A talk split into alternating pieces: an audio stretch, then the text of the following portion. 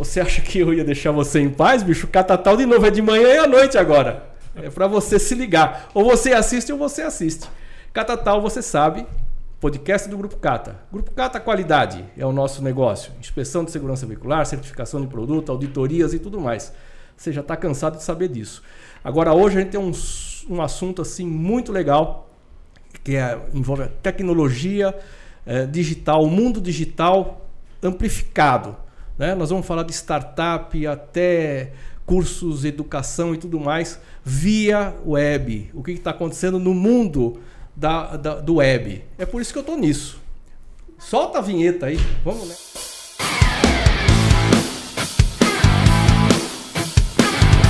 Então, hoje aqui com a gente, Samuel e o João. Tá? Eles vão falar deles, não, não adianta eu apresentar nada melhor do que o cara falar quem ele é. Quem é você, Samuel, o tal de hoje? O tal da direita. Maravilha, pessoal. Prazer estar aqui. Eu sou Samuel Sena, é, tenho 29 anos, eu sou natural de Recife, mas moro aqui em São Paulo já há bastante tempo. Sou apaixonado por tecnologia, sou empreendedor, empresário. Estou aqui do lado do meu sócio João Carrilho. Vai falar aí mais um pouquinho sobre os nossos negócios. Show. Pessoal, primeiro parabéns aí por estar online com a gente. Eu sei que é um desafio. Uma terça-feira, quase sete e pouco da noite já, é, né? É. Então, primeiro, parabéns, está buscando mais conhecimento e aprender aí. Qualquer dúvida, vai mandando aí nos comentários. Meu nome é João Carrilho, eu tenho 32 anos de idade, trabalho com tecnologia já há quase 15 anos. É, fiz uma trajetória aí do mundo corporativo, fiquei 10 anos no mundo corporativo trabalhando com desenvolvimento de software, desenvolvimento principalmente na área de cibersegurança.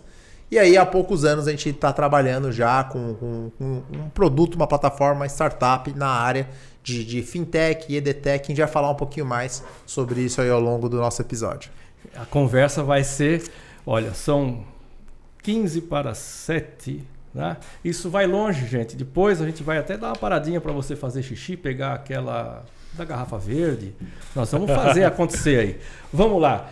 Gente, assunto é, é, tecnologia no mundo corporativo, no governo. Quer dizer, não tem mais como dissociar, impossível vi viver. É impossível viver sem a tecnologia que está aí.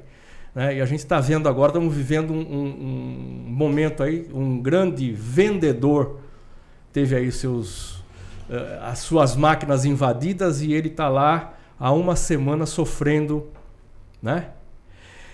Sobre isso, cara, como é que a gente pensa o mundo é, é, se repetindo esses eventos? Ou como a gente vai ter, tra trabalhar para que esses eventos não aconteçam na, como vocês veem esse acontecimento, né? Assim, eu estou começando pela, pela parte pior do negócio, né?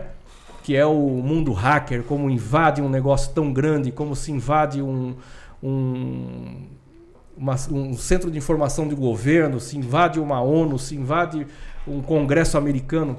Cara, como é que vocês veem isso no, no que vocês atuam, né? desenvolvendo plataformas e tudo mais, e com esses riscos de quem quer destruir o que vocês constroem. Como é que é isso aí, cara?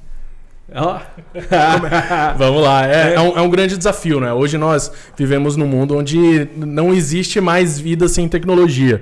E pa, pa, estamos vivendo um momento ímpar agora, pós-pandemia, onde tudo de fato foi digitalizado. As poucas empresas que não se digitalizaram estão sofrendo né? para conseguir reter, manter seus clientes, continuar operando. E quando a gente vai falar de, de segurança da, da, informação, segurança de dados, é, existe uma, uma, série de recursos né, que você precisa implementar. Ferramentas como é, backup, servidores de contingência, você ter réplicas do seu ambiente de produção para que você possa usar no caso de um incidente, de uma indisponibilidade, de um ataque. É, e é, é, um, é um trabalho árduo, porque todo dia você está construindo as defesas e num momento, numa infelicidade, um problema num data center, um problema de uma infraestrutura, aquele teu sistema sai do ar e você tem que tomar uma, uma ação em, em, relação àquilo, né? Você tem que fazer uma virada para um ambiente para manter o teu negócio no ar. Seja o, negócio privado de uma empresa de acessos e o sistema caiu. Eles tiveram que passar duas semanas com o sistema desligado para eles reprojetarem o lançamento. Eles lançaram agora há pouco. Então, é, são os desafios do mundo moderno. É, seria na, indo para o mundo analógico, né? O pessoal que vem de vendas lá mais para trás, é a concorrência, a gente fala da concorrência desleal, né? O dumping, né?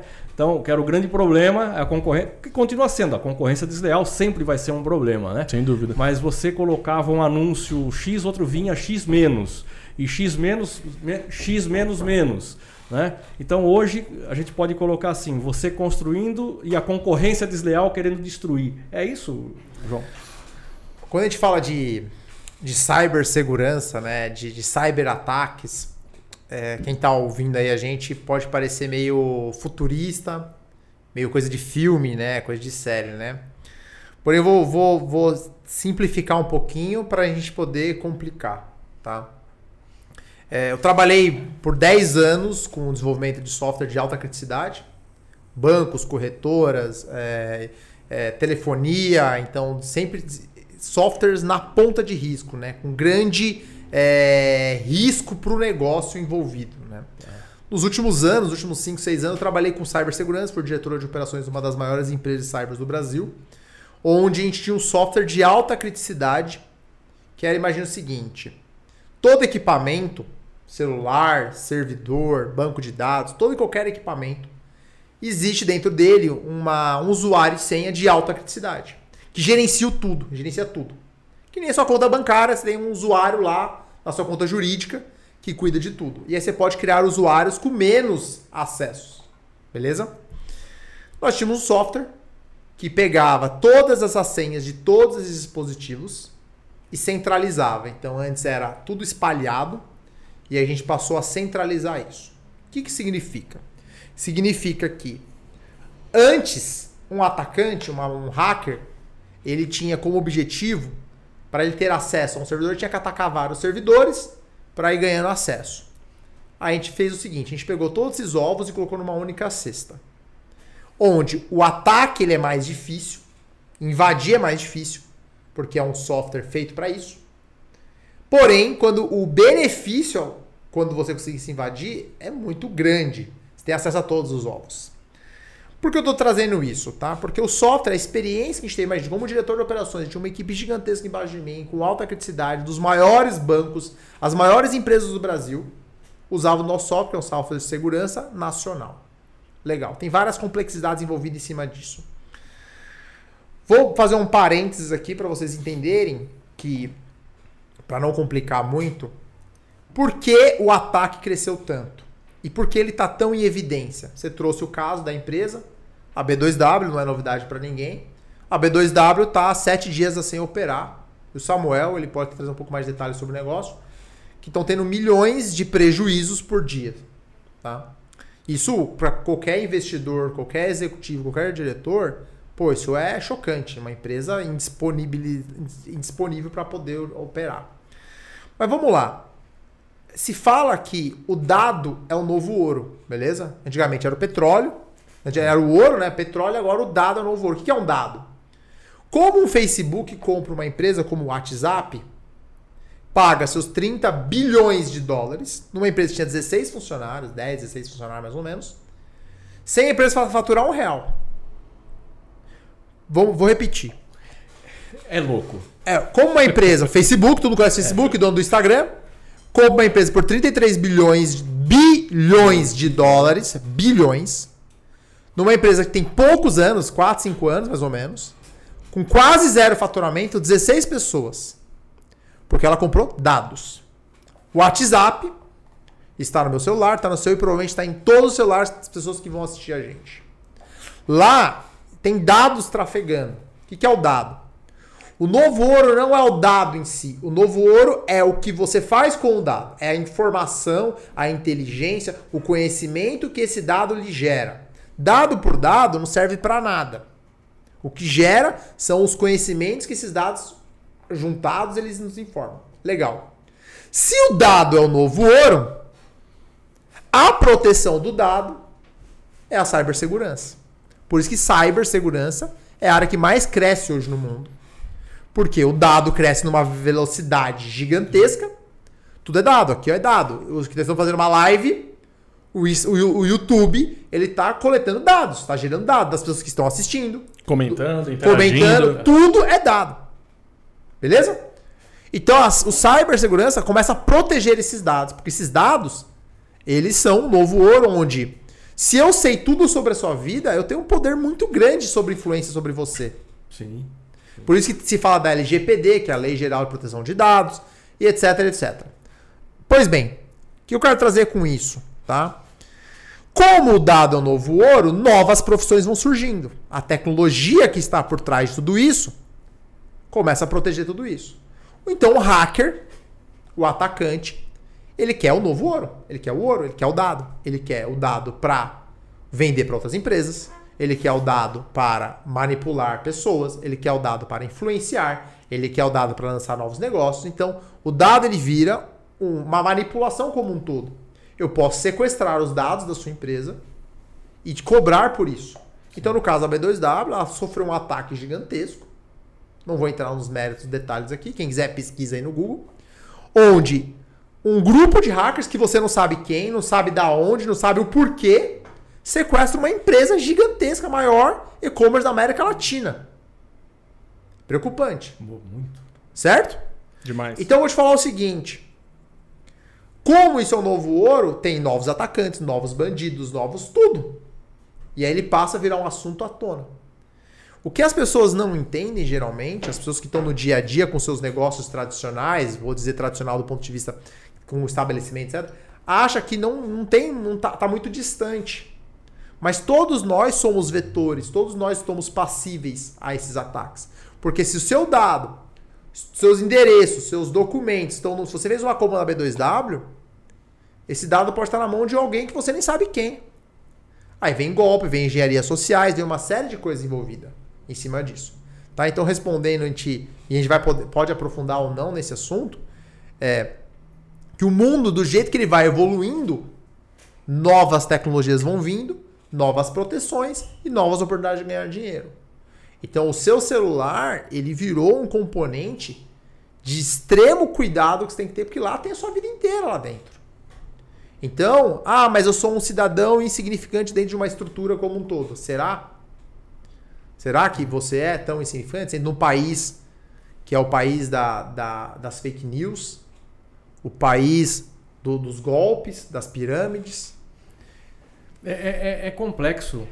E aí, Samuel, não sei se você. Começamos pesado aqui. né? Começamos, começamos. Não, mas é um assunto, é fantástico, cara. Porque você remete lá pro Jetsons, lá pro cara. Vocês assistiram o Jetsons? Claro. Com certeza. Porra, cara, você remete lá, porque aquilo é- é- era inimaginável acontecer. E agora a gente está discutindo o seguinte, cara, um novo tipo de bandido, tá? porque a gente está acostumado, todos nós acho que passamos já por isso, de ser assaltado, é uma coisa normal, né? Sim. É uma coisa normal. É, e hoje nós temos um outro tipo de cara que você não vê, você não sabe onde está, você nem imagina o que ele pode fazer com você, né? E a impotência é total, né? Agora a pergunta, Samuel, é o seguinte, cara. Eu tinha o sentimento, eu aí você, você me convença, tá? Vamos lá. É, eu tinha o sentimento que o bem sempre estava à frente, cara. O mal encostou, cara? Olha, é difícil responder isso aqui, tá? Difícil responder. É. Porque hoje o- os, os níveis de, é, de proteção e eu- até o nível de exposição que você tem na, na internet é, é tão grande. Eu tive a oportunidade de trabalhar num dos grandes provedores de, de serviço de internet, TV telefone do Brasil. Eu fui um dos responsáveis pela operação na Regional Nordeste. Tá. E o- os ataques lá atrás já eram frequentes. Então, quem ataca um provedor eh, termina atacando uma cidade inteira. Então, imagina, se um provedor ele é responsável por acesso eh, à internet, por telefonia e por TV numa cidade. Eh, quando um bandido ataca, quem, quem é que se prejudica com isso? Empresas, escolas, farmácias, Hospitais. delegacias, hospitais. Então, quem está atacando é um criminoso numa escala muito maior. Entende? Então, são, são vários níveis. É, a, a sociedade está muito mais exposta à tecnologia e está muito mais conectada. O Brasil é um dos países mais conectados é, em relação ao sistema bancário, em relação a- ao, ao sistema é, governamental de fato, né? Então, é, se o mal está alcançando bem, puxa, não, não sei, te, não é uma resposta não simples, resposta. não é uma equação simples, porque os investimentos também em tecnologia são, são muito elevados, tem que ser muito elevados para que você possa acompanhar é, o, o, crescimento e, e, os novos níveis de exploração de vulnerabilidades, de, é, de ataques, novos mecanismos de ataque surgem todo dia. Então, você comprou uma tecnologia hoje amanhã ela já está atrasada, ela já não serve mais. É que não pode esquecer que é, quando a gente fala de, de cyber, né, não existe proteção 100%. Exato. Nada. Existe assim, qual é o escopo que eu vou proteger? Você mitiga os riscos. É. Entendi. E outra, você está protegendo, mas o atacante ele tem todo o tempo do mundo para atacar. É. Ele tá 24 horas o dia inteiro, você, você tem que proteger toda hora, mas onde ele, ele, ele invade você? Ele invade na sua falha, na falha humana os grandes ataques vêm de engenharias sociais. Ele, ele, não vai ficar atacando contra uma tecnologia lá, é muito custoso. Ele pega de alguém interno, ele pega na vulnerabilidade de um gerente, de um analista que está lá dentro que acaba se descuidando. Ele rouba um notebook, rouba um celular que tem um acesso. O elo então, mais fraco é sempre a pessoa. É a pessoa, entendeu? Não, ah, a tecnologia. não é a tecnologia. Sempre tem o é cidadão muito... que pilota, né? A tecnologia tem uma vulnerabilidade, mas a pessoa é mais fácil você atacar a pessoa. Um exemplo de, de, de coisa que a gente não imagina é Wi-Fi, por exemplo. Sim. Wi-Fi, você fala assim, ah, ninguém, todo mundo não atualiza o Wi-Fi, o Wi-Fi, a senha do Wi-Fi é padrão, tá colada na parede, porém ele acha que não tem risco nenhum. Será? A partir do momento que ele entra dentro da sua rede Wi-Fi, ele tem acesso ao seu computador e acesso ao seu computador e pode trafegar pornografia infantil em cima do seu nome. É perigoso ou não é isso? Percebe? É. Eu posso acabar com a sua vida, a sua reputação. O menino de 17 anos na Ucrânia consegue acabar com a sua vida. Percebe? Então, assim, é, são vários cuidados que a gente não acha que é coisa de filme, mas é muito mais próximo imaginando. Porém, o ponto principal aqui da conversa, que, que eu acho que para não fugir, distanciar muito, né? É que as tecnologias estão evoluindo, os ataques sempre existiram no mundo inteiro, os golpes, etc. Porém, é, eles estão hoje mais invisíveis, né? Estão mais difíceis de, de enxergar, né? Legal. Agora nós vamos para o lado do bem, que a gente falou aí, falamos das dificuldades, né?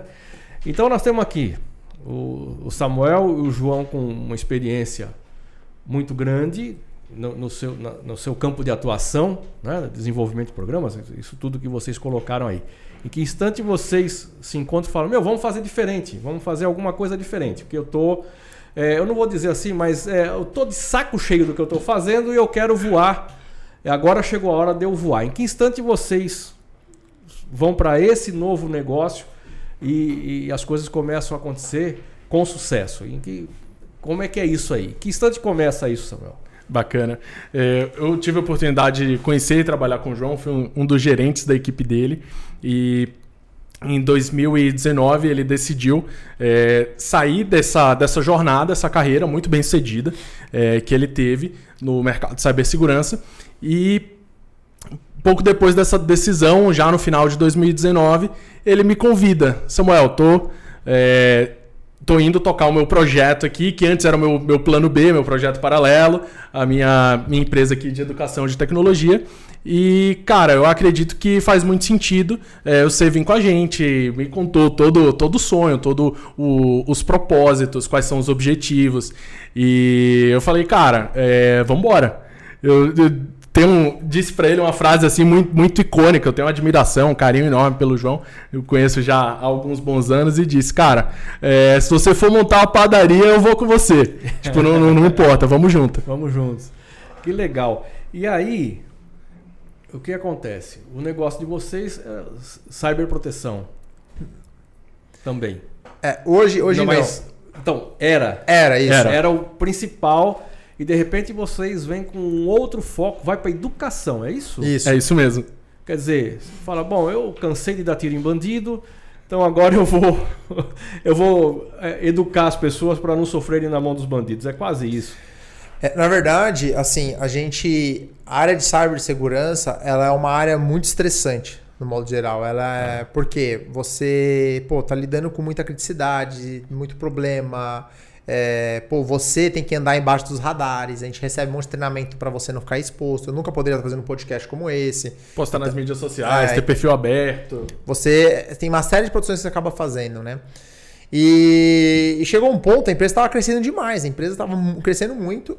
E quando eu entendi, eu falei, pô, eu tava fazendo 30 anos de idade, eu tive a crise dos 30 anos. Eu falei, pô, eu não me enxergo fazendo isso pro resto da vida. Eu não me enxergo trabalhando com cibersegurança. Eu não me enxergo. É... Você tem que ser apaixonado por aquilo. Você tem que ser muito apaixonado. Eu era apaixonado pelo desafio, pelos projetos, por empreender. Mas eu não me enxergava me capacitando e evoluindo ainda mais na área de cyber como um todo.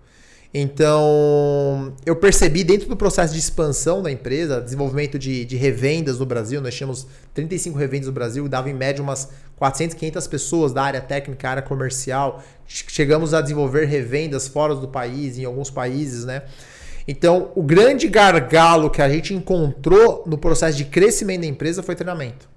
Então, eu dava treinamento para parceiros, revendas, para eles poderem levar com a mesma qualidade que a gente levava, né, como fabricante, começamos a treinar, treinar, treinar. E a gente via que o treinamento não estava dando conta, então a gente teve que começar através do treinamento online, a gente começou a desenvolver a plataforma treinamento online, e ali a gente identificou um gargalo. Poxa, é, treinamento é um gargalo e sem bons profissionais, sem pessoas capacitadas, você não consegue escalar uma empresa. Então, a maior dor que eu tive durante esse processo, nesses 10 anos, era capacitação. E aí eu já tinha um sonho de trabalhar com educação, o Samuel também a gente saiu e montou o Curso Educa, que é a nossa startup de educação, que é uma plataforma onde a gente permite que qualquer pessoa possa montar o seu negócio digital. Então, o que é o Curso Educa? O Curso Educa ele fornece tudo o que você precisa para você criar, vender, gerir e entregar qualquer tipo de conteúdo digital, podendo ser curso online, e-books, infoprodutos como um todo. E nós desenvolvemos ano passado o nosso gateway de pagamento também, onde você possa fazer transações financeiras, vender cartão de crédito, boleto, Pix e assim por diante. Tá? Então, a gente desenvolveu essa startup e a gente foi completamente para o mundo do marketing digital.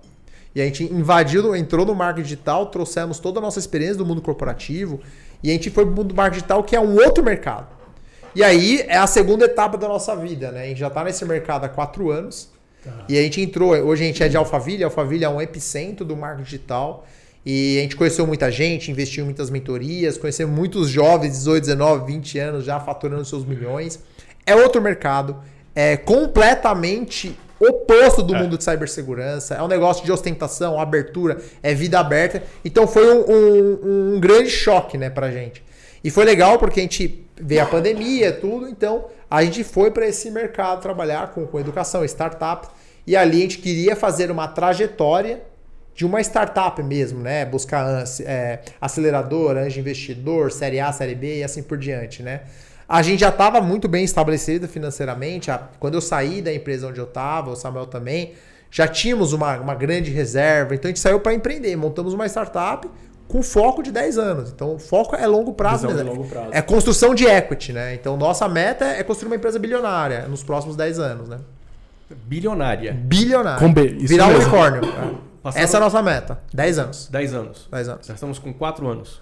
É, na verdade, faltam, é, para valer mesmo, 7 anos. Foram 3 anos para valer. Eu quero estar tá lá na festa do bilhão. Com certeza. Combinado.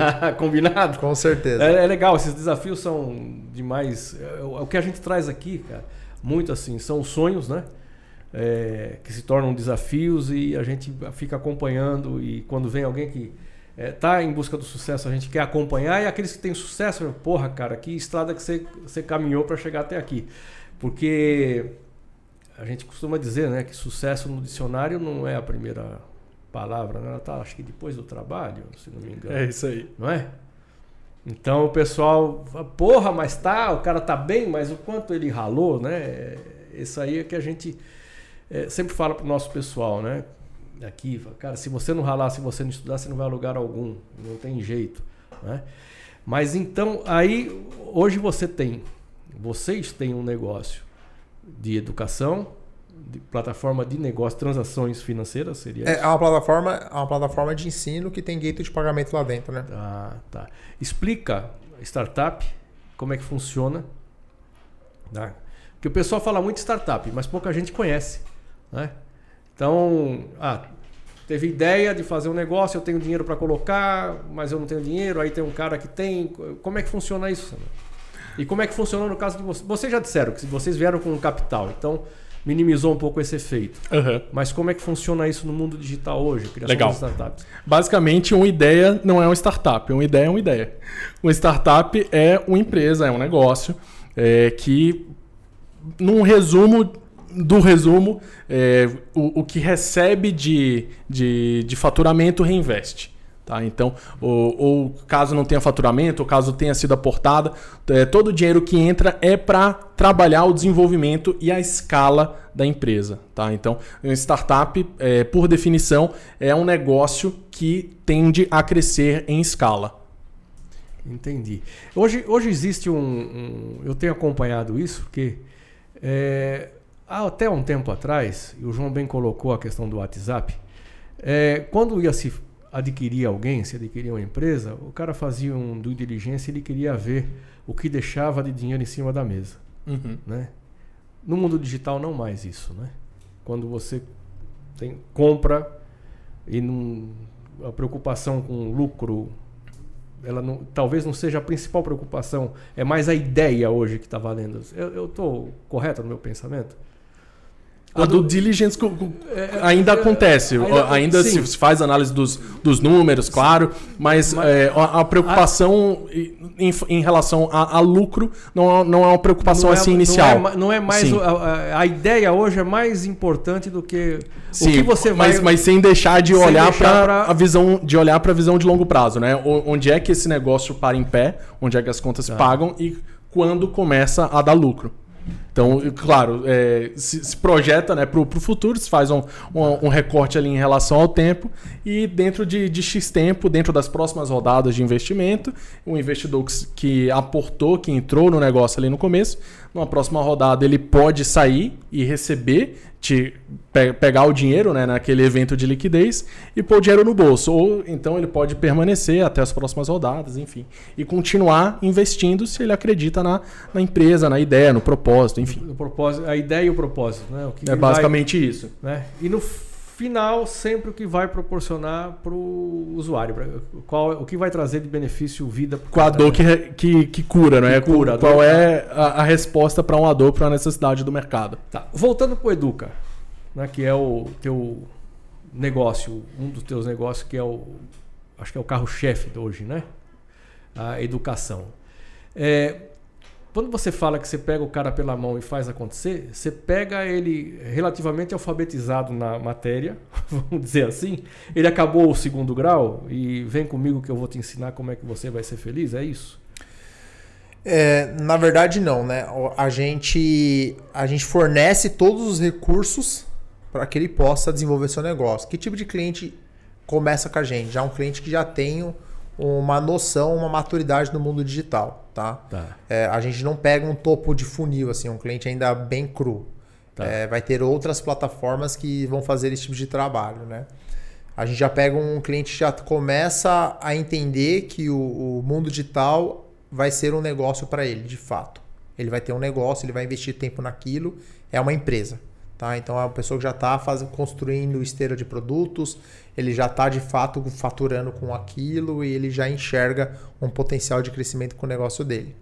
Isso é o nosso principal cliente, tá? No dentro do nosso planejamento como estratégia, o cliente topo de funil a gente vai buscar ele nos próximos dois anos, mas hoje ele não é o nosso objetivo, tá? Por quê? Porque o que você falou, ah, eu quero começar, mas eu começo como? Você precisa ter um estrategista junto, você tem que é como uma empresa, qualquer empresa. Eu quero montar um restaurante, é, ou você entra com um sócio que já tem know-how naquele, já domina aquele mercado, ou você vai ter que estudar, estudar, estudar e na cara, na coragem, acertar errar para você abrir o negócio. O mundo digital é a mesma coisa. É, a diferença é que é só outro meio. Isso é uma das coisas que as pessoas confundem, confundem bastante, né? É, teve uma alta muito grande em 2020, que a infoproduto cresceu por causa da pandemia, etc. Todo mundo queria lançar curso online. Achava que ia trabalhar duas horas na semana e ficar multimilionário. É, isso aconteceu com algumas pessoas? Aconteceu, mas é uma grande minoria, porque tinha uma, uma demanda reprimida muito grande. Aí essas pessoas ficaram para trás e quem sobreviveu, quem pensa em gestão, né? Pensa de fato, é gestão digital que a gente está chamando, né? Você leva, começa a pensar como empresa mesmo. Ele passa a deixar de ser só um marqueteiro e passa a virar um gestor digital. Então, o mercado ele só está começando. O mercado de infoprodutos, o mundo digital como todo, ele é, ele é muito bebê. É, tem um potencial gigantesco ainda pela frente. E, e aí, trazendo esse, esse ponto que você trouxe das startups, né? O que é uma startup, o que é uma ideia. O conceito ele é bem simples. Tá? É que as pessoas dificultam bastante. Mas qualquer investidor, há dois mil anos antes, mil anos antes, agora ou no futuro, ele visa o quê? Ter lucro. Simples assim. Legal? Eu quero ter lucro. Claro, existe as empresas 2.5, né? Que é eu quero ter ações sociais e tal, mas a ação social, grande parte dela tá alinhada ou com um propósito ou como um meio de ter lucro. Tá? Ninguém quer pôr 100 reais e voltar 90. Ele quer pôr 100 e voltar 200, 150. Ele quer maximizar esse retorno dele. Sim. Beleza? Sim, sim. Caso ele não queira ter lucro, ele é uma, um filantropo. Ele vai ter uma ONG, uma associação, aí é outro É mercado. história. Vamos, estamos falando aqui em empresas que querem ter lucro, os investidores querem ter lucro. Legal. O investidor, a tese de investimento dele vai variar das mais diversas possibilidades. Aquela que está tá, tá na ideia, aquele que já está faturando, aquele que dá lucro ou não. Então é relativo. Ah, a empresa tem que dar lucro ou não? Depende do investidor, depende do investimento, depende de uma série de coisas. Tem para tudo. Qual é a diferença né, de uma empresa tradicional, um restaurante, por exemplo, para uma startup de tecnologia? É que é, você tem que ter uma tolerância maior ao risco do que o negócio tradicional. Tem risco? Tem pra cacete. Mas você acaba colocando um capital nas startups. É um capital menor que você tem diluído na sua carteira de investimentos, com visando a longo prazo. Então tem uma tolerância ao risco maior de você perder tudo, porém pode retornar muito.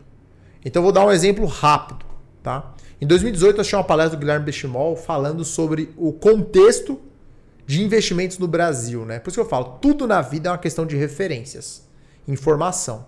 Se alguém que tem uma empresa fala um bilhão, ele sabe uma coisa que você não sabe. E é uma questão de você buscar e o tempo para isso.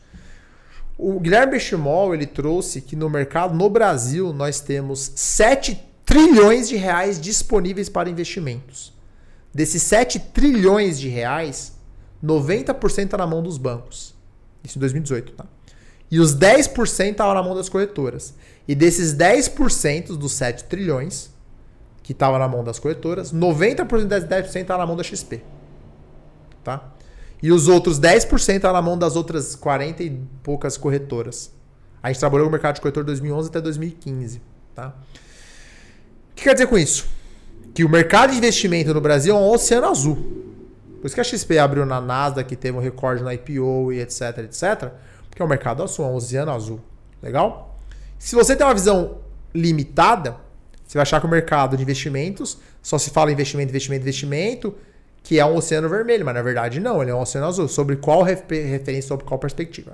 O que eu quero dizer com isso?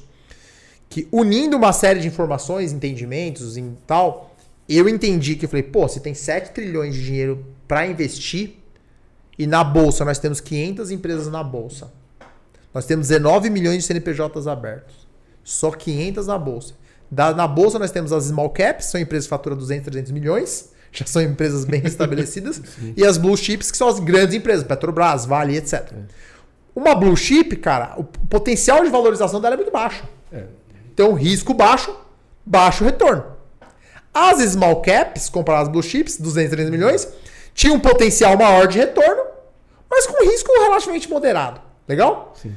Show. O que, que isso quer dizer? Que se tem 7 trilhões disponível para o mercado, só tem 500 empresas na bolsa, e a inflação está caindo, a Selic estava caindo, né?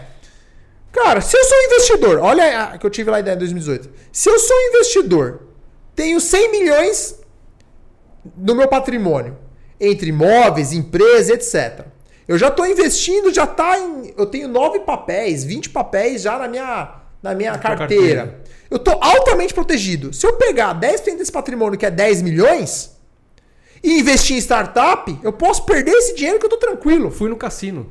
Isso. É isso. Fundo Porém, perdido. aí vem o, o grande porém da coisa. Eu vou investir 10 milhões em startups. E as startups?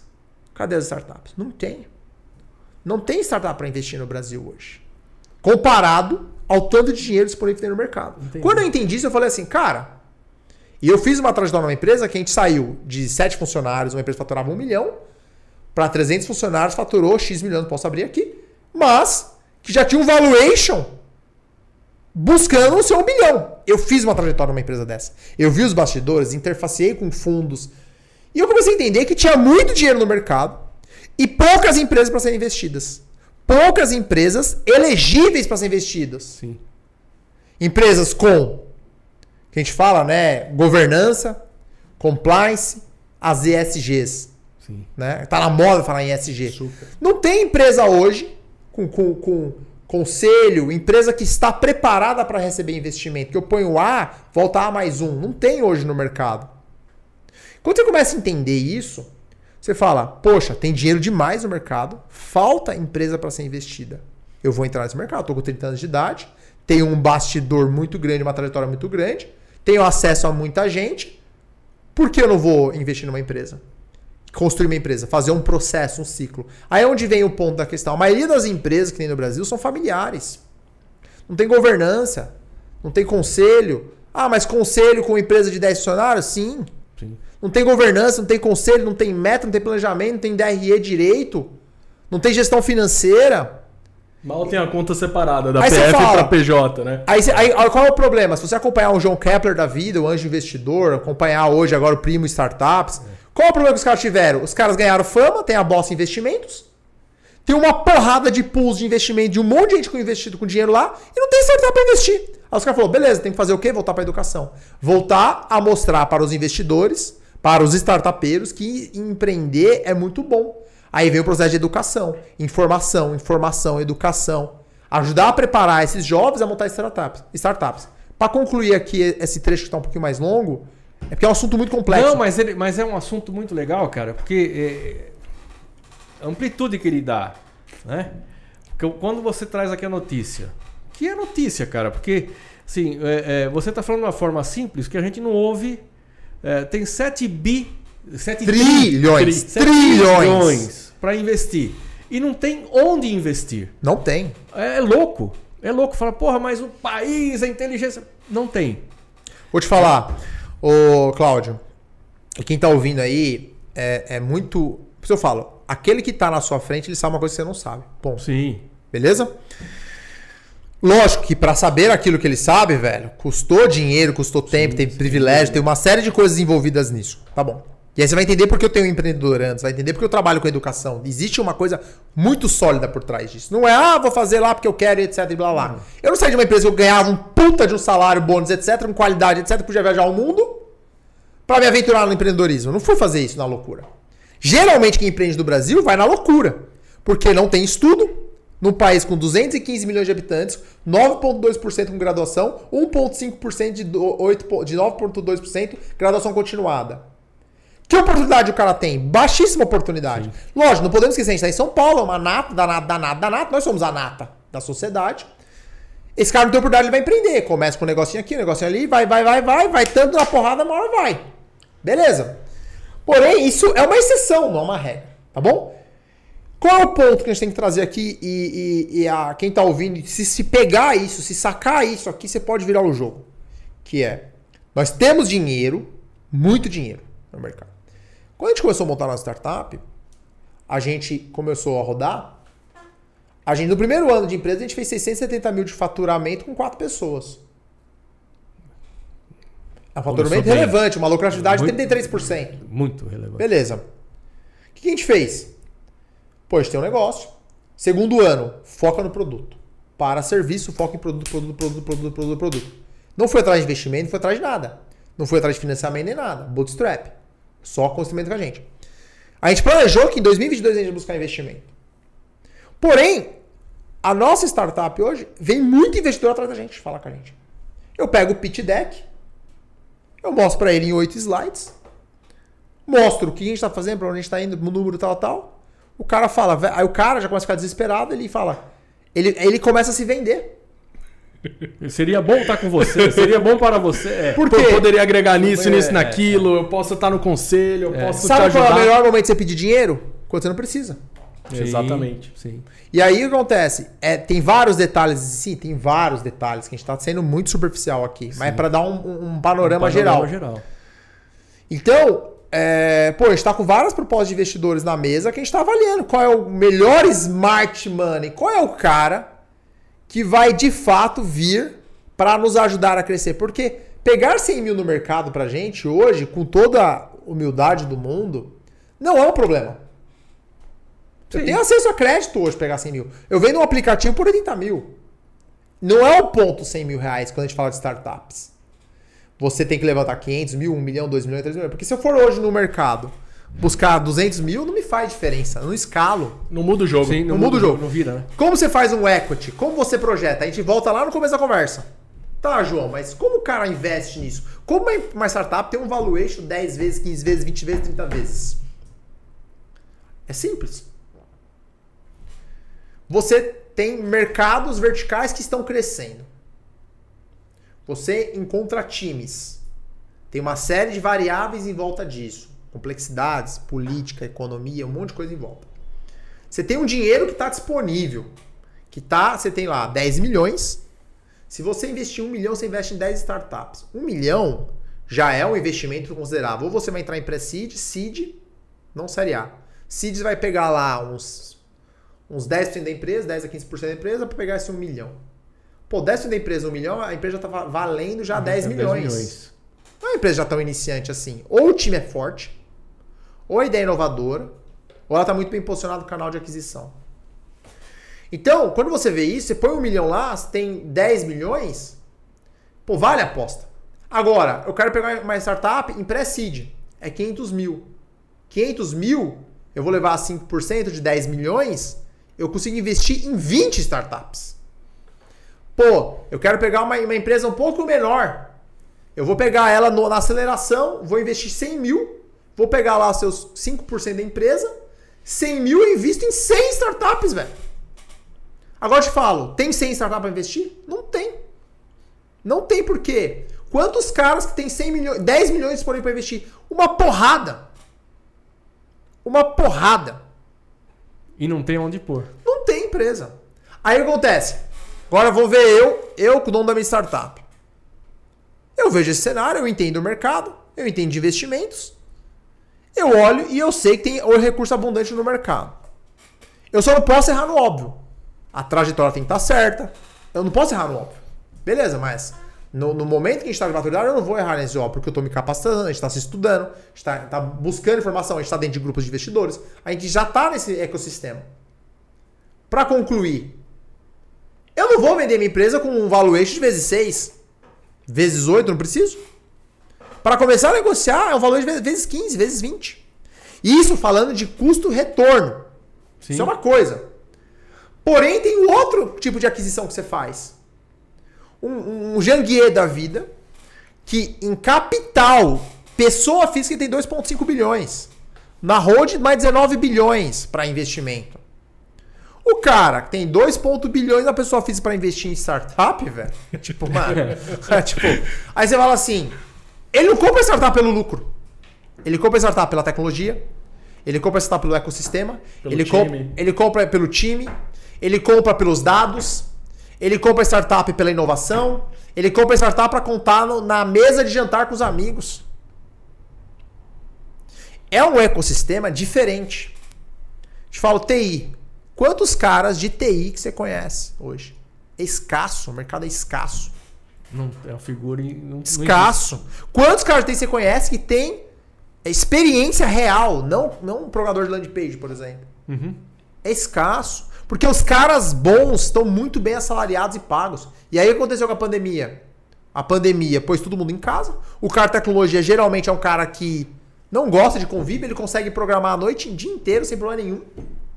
Esse cara tem um alto salário. É 20 por 4, né? né? O cara tem É quase 20 isso. É quase isso, né? alta produtividade. Aí aconteceu com a pandemia, pôs esses caras em casa. O que, que aconteceu com a pandemia? Ensinou as empresas canadenses, americanas, alemãs.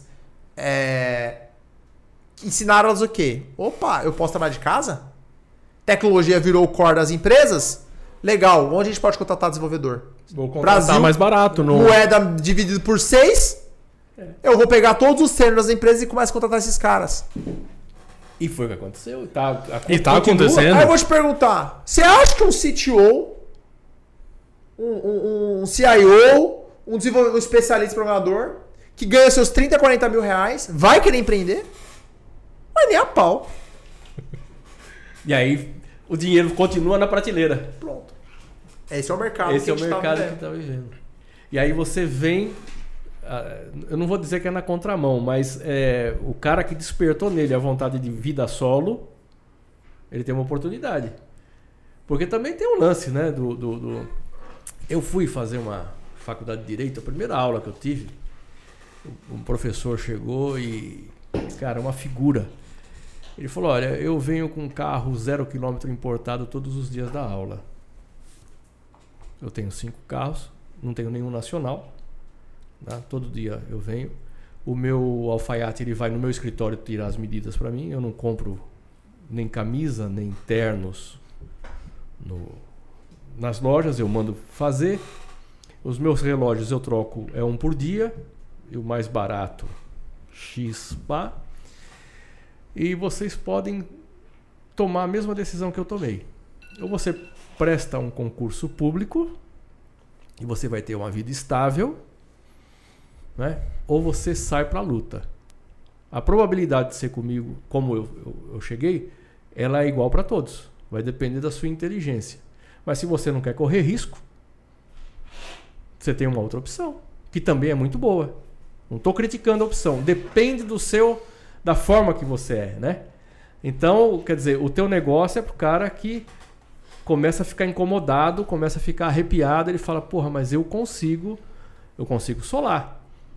Essa semana aqui tá indo, deixando o, o nosso grupo a Vanessa. A Vanessa que cuida das imagens, ela faz todas essas coisas aqui. É 12 anos com a gente aqui. Entendeu, criou uma série de coisas importantes. Para onde ela está indo? Uma empresa de cursos online. A empresa começou a andar, viram o trabalho dela e ela vai PJ. Não tem como segurar. Mas sabe o que acontece, cara? Não, tem- não é que não tem como segurar a grana.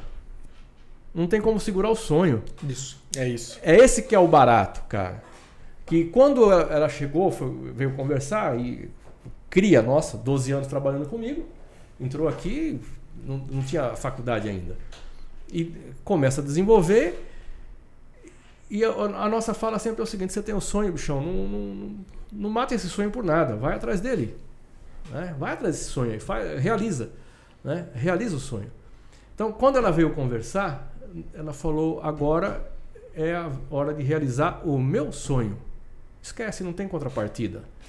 Não tem contra-oferta. Acabou. Então, assim, é, é, o que vocês fazem e está passando a mensagem para todo mundo aqui que está vendo, se o cara não decidiu ainda, mas tem o sonho de ser, né? O sonho de fazer, o sonho de efetivamente para um outro mundo, né? Para um outro ramo. E eu falo aqui o seguinte: eu jogo uma praga para todo o pessoal que trabalha com a gente. Eu jogo uma praga forte no pessoal. Eu quero que você seja patrão. Tá? O ser patrão, ele vai te proporcionar uma série de coisas. Mas a mais que ele vai fazer você viver é pensar, cara. Não existe patrão que não pensa. E ele não tem mais. não- o, ponto, não, o disjuntor não desarma às 18 horas. É 24 horas pensando. Você acorda. é, é, eu tenho certeza que acontece com vocês também. Apesar que vocês são é, 4,20, né? É, dorme 4 e trabalha 20. né? Normalmente é assim. Né? Eu não tenho essa, essa benção. Né? Eu ainda estou com, com é, 16 por 8, por aí. tá? Mas é, quantas vezes, cara, você não acorda, eu deixo o, o celular com as notas aqui, tal, e de repente você acorda no meio e fala, porra, a solução veio no sonho. Então, porque você não desliga, né? Então, quando você traz o teu traz o educa, é justamente para esse público, é desse cara que nós estamos falando, né? Com certeza. E é muito bacana isso que você está falando, né? Essa inquietação. E quando um, a pessoa tem essa inquietação, por mais que ela esteja numa empresa, tá lá trabalhando como CLT, é, tá, tá lá desenvolvendo aquele trabalho, ela vai dar um jeito de intraempreender, de melhorar o, os processos onde ela trabalha, e vai chegar um momento que ela não vai mais conseguir é, superar aquela necessidade, porque o desafio já não, não existe. Isso aconteceu comigo em diversos momentos da vida. E eu fiz algumas transições de, de carreira nesse sentido, porque o desafio já não, não era bastante. E, pensa o seguinte: eu era um dos mais jovens, com 20 e poucos anos, cuidando de uma regional em TV, telefone e internet. 23 cidades. Um dos mais jovens. E chegou um ponto que eu falei, cara, isso aqui não dá mais para mim. É um sapato apertado, não cabe mais. É, a beira-mar ainda, que é A beira-mar. É Exato. É um então, pensa, pensa no conflito. Cara, eu vou abrir mão disso aqui e eu vou para São Paulo, porque eu quero ir para um mercado eu quero ir pro mar aberto, eu quero. Eu tô aqui numa piscininha, eu quero ir pro, pro próximo estágio, né? E quando você fala em relação à a, a, a, plataforma, né? Se, se a gente oferece isso para quem tem esse tipo de inquietação, com certeza. Os nossos clientes são pessoas que querem profissionalizar os seus negócios, querem crescer, querem. É, fornecer esse conhecimento, querem passar uma mensagem, um propósito e querem tirar um, um, dinheiro em cima disso, né? Que querem de fato ter uma empresa no mundo digital, nesse mercado e querem, claro, é, junto com isso, tem, tem a liberdade, claro, você tem a liberdade geográfica, é, mas não é tão fácil quanto se pinta, como o João muito bem estava falando. Mas sim, é um ambiente onde essas pessoas podem desenvolver essas habilidades, podem dar vazão para essa inquietação e fazer uma empresa de fato. Interromper, já vou interromper já. já. É, é, o diretor. O diretor ó, se o, dire, o diretor pode interromper, que senão ele tira a gente do ar. Você sabe como é que é, né? É. Fala aí, Rodrigo. Já estamos lá já com 58 minutos. Tá. para o fim, qual é o nosso processo? João, admiro pra caramba, Samuca também, gratidão demais pela presença de vocês aqui. E eu queria uma dica de vocês, cara, porque assim, essa geração que a gente está vivendo agora, a galera acha que muitas vezes assim, empreender no marketing digital, que nem é o nosso tema, né? Empreendedorismo digital, startups, negócios digitais e marketing digital. As pessoas têm, acham que é fazer uma dancinha, que é muito fácil. Ah não, dinheiro não é ganhado pelo Instagram, pelo YouTube, é muito fácil, eu vou lá, clico lá, vou fazer uma coisinha. E às vezes elas acham que assim, saio do, do trabalho e vou lá empreender. E aí nos seus treinamentos, João, eu vejo que assim, empreender é muito além disso, não chega nem próximo disso, né? Então eu queria umas dicas para pessoa que querem até mesmo migrar, ou que querem viver esse sonho aqui dentro delas, um processo, o que, que elas deveriam estudar, o que elas deveriam fazer, como é reger né, uma empresa de verdade, como que é empreender de verdade a diferença entre empreender, que você até explicou no, nosso podcast anterior, de como que funciona. Então, traga um pouquinho dessa dica pra galera aí, se vocês puderem compartilhar. Isso tá sendo legal pra cacete. O cara é teu amigo, né? Normalmente você fala de 10 dicas, 35 dicas. Normalmente é assim. Ele, ele pega. E você é, tem um minuto pra falar um tudo minuto, isso. É, 35 dicas de sucesso. Cara, é, a gente criou o Empreendedorando justamente para isso, né? É levar um pouco desse, desse, dessa visão né? da liderança empreendedora, né? É, eu costumo dizer é uma, uma, frase que eu gosto muito que é aquele que sabe que não sabe é mais sábio do que aquele que não sabe que não sabe. Então, a, eu faço esse mantra para mim todos os dias que é o que, que eu não sei e como eu sei que eu não sei. São três perguntinhas que se você fizer todos os dias vai te movimentar sempre, né? Então, é, tende aqueles que têm poucas referências de mundo tende a achar que o mundo é muito pequeno, tende a achar que já sabe tudo, tende a achar que já tá ok. Então, quando a gente vai falar de empreendedorismo, né, eu tive a oportunidade de fazer uma trajetória, uma trajetória numa empresa, depois eu fui empreender. A primeira coisa que eu aprendi nessa trajetória foi que é, empreendendo, eu aprendi a lidar com os meus fracassos todos os dias. Então a primeira coisa que eu aprendi ao empreender é aprender a lidar com meus fracassos. Eu vou deixar mais bonito. Aprendi a lidar com meus resultados não esperados todos os dias. Porque quando você está dentro de uma empresa e você é um pouquinho mais acima da média, você acaba achando que você é muito bom, acaba achando que você é foda, acaba achando que você é especial. É. E você, qualquer problema, qualquer falha, você ancora numa, num processo, no departamento, na pessoa e assim por diante, né? Quando você vai empreender, o bicho, o bicho muda. É você e você. Se o seu funcionário não entregou, a culpa é sua. Se sua empresa não vendeu, a culpa é sua. Se sua empresa foi processada, a culpa é sua. É sua em todos os sentidos que se o funcionário entregou é porque ou você não treinou direito, ou porque você não contratou direito. É, cara, é sua. Não tem como você terceirizar. Se o cliente cancelou com você, cancelou. A culpa é sua. Então, a, o empreendedorismo ele acaba deixando muito evidente os seus fracassos. E muitos empreendedores, quando começam a empreender, eles não aceitam isso, ou eles não enxergam isso, ou eles não querem enxergar isso. Ele não enxerga para suas vulnerabilidades, para seus erros, etc. Então, a primeira dica que eu dou: você está numa empresa e você quer empreender, entenda o motivo o porquê você quer empreender. Segundo ponto, vai andar, conviver com quem empreende. Então, vá antes de sair para empreender, vá fazer cursos, vai andar dentro de ecossistemas de empreendedores. É muito simples. Eu, quando eu, um pouco antes de sair para empreender, eu fiz um exercício. Eu, sou, eu, fiz, eu fiz a formação de PNL, né? eu sou practitioner, eu fiz para mim. E um dos exercícios que eu fiz foi o seguinte: é, a gente. Você coloca. Quais são a, a, as suas metas que você tem nos próximos 12 meses? Então eu escrevi minhas metas nos próximos 12 meses. E, e, eu tinha que colocar as cinco pessoas que mais andavam comigo. Eu coloquei o nome dessas cinco pessoas. E aí, na, então imagina, uma folha, você põe um risco no meio, coloca a sua meta. Então a minha meta era ter uma empresa que faturasse 150 mil nos próximos 12 meses. Essa era a minha meta. Aí eu coloquei do lado esquerdo quem eram as pessoas que conviviam comigo, que é, conviviam comigo. Coloquei nome das cinco pessoas. E aí no lado direito, da coluna direita, tive que colocar as, é, quais eram as cinco pessoas que me ajudariam a atingir aquele objetivo. Aí eu não consegui colocar nenhum nome. Aí eu falei, pô, não consigo colocar nenhum nome, né? Porque vem aquela máxima, né? Você é a média das pessoas que mais você convive, você é o fruto do ambiente. Diga com quem tu antes que eu diria quem tu és. Você é o fruto do ambiente. Você é a média das cinco pessoas que você convive. Tá duvidando? Pega cinco pessoas, escreve no papel, coloca, você vai ganhar 20% acima ou 20% abaixo das pessoas que você convive. Você vai ter os comportamentos muito parecidos, você vai ter os mesmos gostos parecidos e batata, tá? Beleza. Sabe o que eu fiz? Eu risquei minha meta e eu mudei a meta. A meta foi: eu preciso nos próximos seis meses andar com cinco pessoas que já tinham faturado 150 mil. Então eu mudei a meta. Fui, fui no Instagram, WhatsApp, comecei a procurar pessoas que já tinham empresas e que já tinham faturado pelo menos 150 mil. Como você sabe quando ele fatura? Geralmente custo de vida, geralmente colaborador, é fácil você saber, né? Coloquei o nome de cinco pessoas. Em três meses eu estava convivendo com essas pessoas. Detalhe: essas pessoas já faturavam em média 500 a 1 milhão de reais. Primeiro ano faturamos 670 mil. Coincidência? Não. Não. Percebe? É ambiente. Modelagem. Quando eu, eu coloquei, ah, beleza, agora precisamos faturar de 1 milhão a 10 milhões. Começamos a dar com pessoas que faturam de 1 milhão a 10 milhões. Agora eu quero faturar, eu quero ter uma empresa que vai valer um bilhão. Vai ter que. Eu já ando com startups que estão sendo, sendo avaliadas em 100 milhões, 200 milhões, 300 milhões. Como você faz isso? Ah, como você entra nesses ambientes? É simples, abre a internet.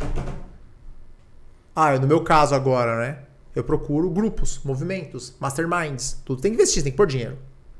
Tudo dinheiro é dinheiro, dinheiro gira. gira.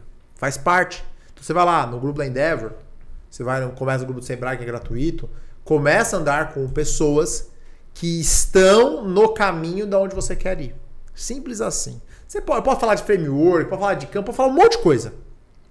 Mas na real... O mais real de todos é você andar com pessoas que empreendem. Ah, eu vou ter que abrir mão dos seus que estão amigos? Sim, meu amigo. Você vai ter que. Tem um custo, né? Tem um custo. De curso, treinamento. Empreender, empreendedorando. Fala aí, Samuca. é isso aí, formação de. Você sugeriu, aquelas técnicas que você fala, que você abrange. Então a galera assistindo também o seu curso vai aprender isso, mas alguma dica dela já poder já pincelar e falar, pô, vou estudar isso, vou fazer aquilo. Porque a parte digital é uma pegada diferente, né? Cara, todo negócio, ao meu ver, os fundamentos são os mesmos. Marketing, vendas, é, os financeiros são os mesmos negócios. Digital, o fundamento é o mesmo, tá? O caminho, as prioridades mudam um pouquinho. Mas todos têm planejar, para tudo, tudo igual. O digital pra gente, que, que eu gosto tanto do digital, é que o custo de entrada é muito mais baixo, o risco é muito menor e o potencial de crescimento é muito maior. Mas fazer planejamento, escala, você isso é igual para todo mundo. Não acha que você vai trabalhar uma hora por dia e seu negócio vai dar certo. Eu não acredito, eu não conheço ninguém. Se alguém fizer isso, me ligue e me fala, eu não conheço. A não ser que o cara já seja muito grande.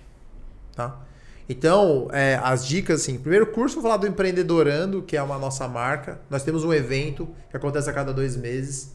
Não é, um, não é uma palestra, não é, é, um, é um workshop que a gente faz com 30 empreendedorandos, que são 30 empreendedorados que a gente chama. É um sábado, das 9 às 6. Acontecem três dinâmicas que avaliam o seu comportamento empreendedor. Tem dois benefícios do empreender que a gente chama. Benefício número um é você estar perto de pessoas que estão fazendo o que eu acabei de falar. Benefício número dois são é, comportamentos que você vai perceber de como você está agindo lá fora. Então, em um dia, você já consegue fazer um diagnóstico bem legal e, e faz um trabalho bacana. Aí, para dar a sua dica que você está pedindo aí, ô, ô Rodrigo, é, eu tenho um livro que eu gosto muito, chama O Mito do Empreendedor, um livro clássico. É, eu sempre indico ele, é um livro simples, fácil de ler, é, conta muito a trajetória de quem está na empresa e quer empreender, as etapas, as, as, as armadilhas. Então é um livro que você vai pagar 39 reais. E se você quer empreender mesmo para valer, larga de preguiça, vai lá, compra e lê o livro de verdade. Se você não conseguir nem fazer isso, velho, nem vai empreender, velho. É, eu estou escrevendo um livro, eu escrevi um agora, estou lançando sobre o negócio, né? A história da, da inspeção no Brasil, que não existe essa, essa história contada, né? E ela é muito rica, né? Nós temos mais de 27 milhões de inspeções realizadas. Cara. E eu aqui fiz um milhão. Nossa. Nesse tempo nosso. Então a gente tem, tem né? Tem uma bagagenzinha. Tem uma bagagenzinha para falar. Mas eu comecei a escrever um outro, motivado aqui pelo seu Rodrigo ali. Falei, cara, vamos fazer, fazer uma palestra? Escreve aí os perrengues né, que você teve. E, né? E, cara, e o que, que aconteceu? E aí eu lembrei de uma história de um amigo que está no mercado financeiro, está numa grande empresa aí. É, e um dia conversando com ele no vinho tal.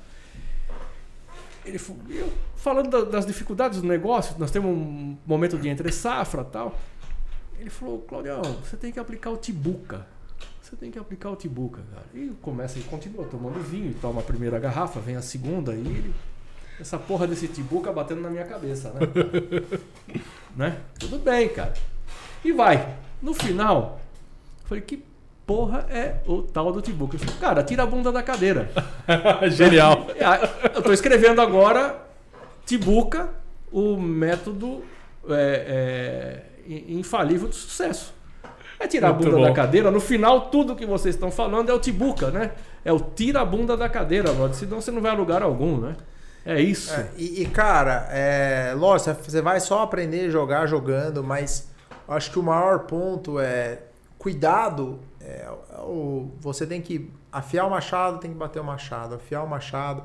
Eu vejo muitas pessoas que não se capacitam, cara não se capacitam, já, já estão no, no máximo das suas arrogâncias, já, já sabem tudo, etc. É. Você tem que se capacitar. Capacitar não é só lá sentar e fazer um curso, não. Se capacitar é, é ouvir um podcast, se capacitar é conversar com outras pessoas. Isso são, são, são capacitações. É expandir. O Claudio começou aqui a conversa falando que ele não tem medo, né? Não tem vergonha de mudar a opinião, né? Não, então, mas, mas é, é isso. Assim, nós temos um negócio, 26 anos, é, tem uma posição legal, Tá? Por que isso agora aqui? Por que fazer isso aqui, cara? Né? Podia estar tá tomando vinho, comendo a, o queijo já, já estava na hora do queijo e tal. Cara, mas é, é, é, o prazer enorme de viver esse tempo. Entendeu? É muito louco.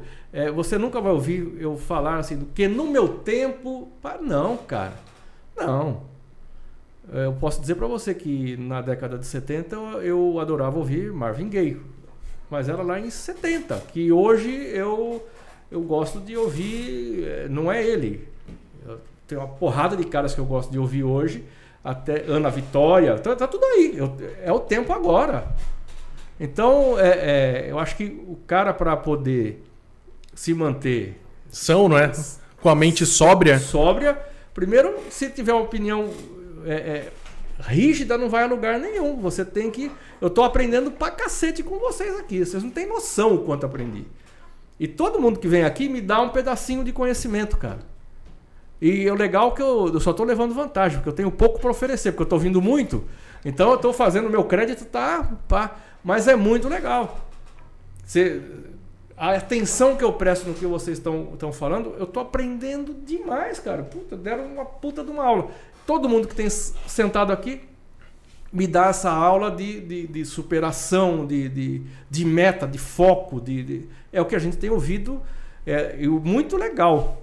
Tá? Eu tenho que agradecer vocês estarem aqui e eu queria que vocês deixassem para o nosso povo aí é, como é que faz para encontrar vocês, porque com certeza alguém vai querer falar com vocês pessoalmente, ter essa, esse papo legal que a gente tem aqui.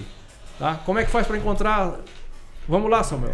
Maravilha. Para me encontrar, você pode me encontrar no, no Instagram, é, @samuelmsena, também no, nos nossos é, veículos da, das nossas empresas, né? o arroba Curseduca e no arroba Empreendedorando1. Tá. E com o João, além do, da empresa. É João Carrilho. Carrilho, C-A-R-R-I-L-H-O 7. João Carrilho 7. Muito legal. Se você gostou, eu tenho certeza que você gostou, tá? Passa para frente aí esse link aí, passa para os amigos, faz antes de finalizar, peraí, peraí, o diretor falou, ó, vocês sabem, é o respeito, peraí, peraí. O Samuca no, no, no, podcast dele deixou um perrengue lá, então, olha, essa era que a gente tá vivendo de Big Brother, vou colocar os dois no paredão. Opa! Paredão do Big Brother agora. Olha que situação. Pra finalizar, em um segundo você tem que responder uma história aí interessante de vocês aí, algum perrengue que vocês passaram na área que for aí. O João contou um lá que a gente não pode contar aqui, mano. Sensacional aí, João. Conta o perrengue aí de empreendedorismo aí pra empreender, rapidinho pra galera, e depois Samuca, você também pra encerrar. Show! Cara, de empreendedorismo são tantos, velho. Nossa, a gente já fez tanta merda, mas tanta merda assim, cara. História pra contar não falta. Caralho, já perdeu tanto dinheiro assim. Vamos de... começar de novo. Essas histórias de merda, eu, eu gosto disso aí, cara. A, a, as poucas vezes que eu tentei encurtar o caminho, a gente perdeu dinheiro. Sim. A gente teve uma aqui que a gente investiu 250 mil em cash num negócio que foi embora, assim. Foi mais rápido que a gente perdeu três. Em três meses perdeu 250 mil, assim. Envelhecemos e aprendemos Envelhe... um bocado aprendemos nessa época. muito. Porém. Eu não sou careca tua, né? É, custou um pouquinho. Custou Mas. O que, que é o um aprendizado? Te... Nós temos um aprendizado 250 mil no cash de, de negócio. Não tem erros e acertos. Nós temos 250 mil de aprendizado. Agora, foi agora, no ano passado. Então, as, a, como a dor foi muito grande, as reflexões, os aprendizados é, foram maiores ainda. Então, isso foi muito bom, né? É, esse foi um, um, que a gente perdeu aí, foi, foi bem grande. É, agora, dor, assim, cara, no empreendedorismo, meu, teve muitas. Entrada de sócio, sai sócio, é, negociação com os investidores, também teve umas poucas e boas, assim. Você lembra, assim, de uma bem trash, nossa? Ah! Uma que a gente possa falar assim, em é, público, cara, ao vivo? pensando aqui. é que essa 250 mil eu não posso porque tá, tá rodando, não posso abrir. Deixa eu pensar. É... Meu, teve, nossa, teve. Ah, tinha uma, no começo a gente. A gente Vamos fa... falar aquela do, dos serviços que a gente estava fazendo? Ah, no, no começo do. Pode falar, pode falar. Boa. É, a gente, no, primeiro ano de operação, né, a gente precisava é, fazer caixa, enfim, precisava é, manter a estrutura. E foi um ano super atípico, né? Nós saímos do, dos nossos empregos em 2019, final de 2019, para começar a empreender em 2020. Pandemia, cara, o, o inferno na Terra, né? E a gente não ia ficar parado vendo o tempo passar, né? A inquietação do, do empreendedor. E o que foi que a gente fez? Cara, vamos fazer é, o que for, que seja trabalho de produção. A gente começou a fazer trabalho de produção e começamos a produzir lives para alguns clientes nossos. E teve uma vez que a gente estava produzindo a live para um cliente nosso, do universo aí da, da engenharia, e a gente estava lá é, no litoral aqui de São Paulo, lá no topo de um prédio filmando um cara fazendo um reparo, uma obra lá numa fachada, e eu tava lá segurando a câmera, sem equipamento de segurança, sem nada, em cima do prédio lá, filmando o maluco descendo para fazer um reparo no, ali. No, beirado do negócio. Na, na beirada lá do caindo as coisas. é que o que ele tá trazendo de, de perrengue não é tão perrengue, né? Porque a gente imagina, você sai de uma posição, tipo, tem um dinheiro na conta, a gente foi gravar, foi fazer trabalho de produção, né? Porque a gente aprende, aprende muito, assim, com essas coisas, né? Então a gente foi, vamos fazer dinheiro, a empresa tem que entrar dinheiro, né? Então, nos primeiros três, quatro meses, a gente fez muito dinheiro assim com trampo de produção. No começo da pandemia, ia lá, mexer com câmera, gravar. A gente, aí teve um que a gente foi gravar num cliente, ficamos o dia inteiro gravando e a gente transferiu para HD, o HD queimou. Imagina, a gente foi pro litoral lá, o cara gravou todas as. A gente levou a equipe inteira, técnica. Esse foi tenso. Gravamos tudo. Chegamos em casa, o HD corrompeu. Velho. Isso é uma dor de barriga que você não tem noção. Essa não, é impagável. É, entendeu? E como você vai explicar isso pro cara? Entendeu? Então, são coisas que você vai aprender. Quem vê assim, film, filmagem e tal, o cara não imagina. Não faz ideia da estrutura que tá por trás, equipe, câmeras, tal. as câmeras, equipamentos, o, o investimento que você, você tem que fazer para tudo isso, ainda tendo o risco de, por mais que você tenha backup, tenha vários cartões, chega lá, você espeta no computador, não consegue ler o arquivo. E Quem vê close não vê, não vê, corre. É isso aí. sabe o que eu faço. Então. Com certeza. É, e assim, o que diferencia né, de todos os negócios é não tem problema ter problema. O problema é como você lida com os problemas. Tudo na vida, né? Então, como você vai encarar os problemas, as dificuldades, as dores de barriga. Essa a gente fez um investimento também no outro negócio que a gente foi entrar. Também colocamos um dinheiro, deu errado, o cara sumiu com o dinheiro. To- você quer às vezes encurtar o caminho, quer comprar uma, uma, uma facilidade e acaba tendo essas dificuldades. E isso machuca, né? Machuca a moral, machuca a liderança. É, se você chega em casa, você quando você erra, você não confia mais em você. Então são várias coisas que vão afetando, Vou né? deixar de ser o julgamento, né? Poxa, eu não, não pude tomar a melhor decisão possível. Eu, na- na hora eu imaginei que fosse, mas terminou não sendo. Então, o que é que eu faço a partir daí, né? Mas aí a conclusão de tudo isso é só dá errado quando para, né? Então, hoje a gente está muito melhor, a empresa meu, vem crescendo, a gente fechou um projeto meu, gigantesco. Então, assim, é, quando você olha para trás, você vale, sempre vale muito a pena, sabe? Porque você é o que você é, com os erros e com os acertos, né? Sim, sim. Importante de tudo, com todos esses, medos, eles não pararam, né, vocês? Nunca. Nunca. Na verdade, eles foram Jamais. sempre degra- degraus para ir subindo e crescendo um, um pouco mais. Porque muitas pessoas acham que pelo medo de não fazer, ou com medo de errar, justamente é importante errar. Porque com os erros que a gente aprende, a gente vai evoluindo. Eu acredito que seja muito assim, né? É, eu nasci pelado e vou morrer, vou morrer sozinho. Tu- Tudo que vier é lucro. O mundo é lucro, é lucro. Assim, o que, o que vale no final de papo cabeça, papo filosófico. Eu sou um cara que gosta muito de filosofia. Quem sabe eu estudo muito filosofia. É, meu, isso aqui tudo é lixo. Desculpa falar assim. Não, mas né? é assim mesmo. Porque uma empresa de um bilhão, eu não tô preocupado com um bilhão, eu, tô, eu quero saber o que um bilhão dá, traz. Os acessos, os recursos, eu já tô olhando que o, o ser humano vai pro espaço. É questão de tempo. Pô, eu quero poder ir pro espaço. Eu quero poder conhecer. Então nós somos. No- nossos sonhos são do tamanho das nossas referências. É, é ter o acesso, ter a pro- probabilidade. Eu quero conhecer. ter acesso. É. E o acesso você consegue através do dinheiro. O dinheiro você consegue através do trabalho.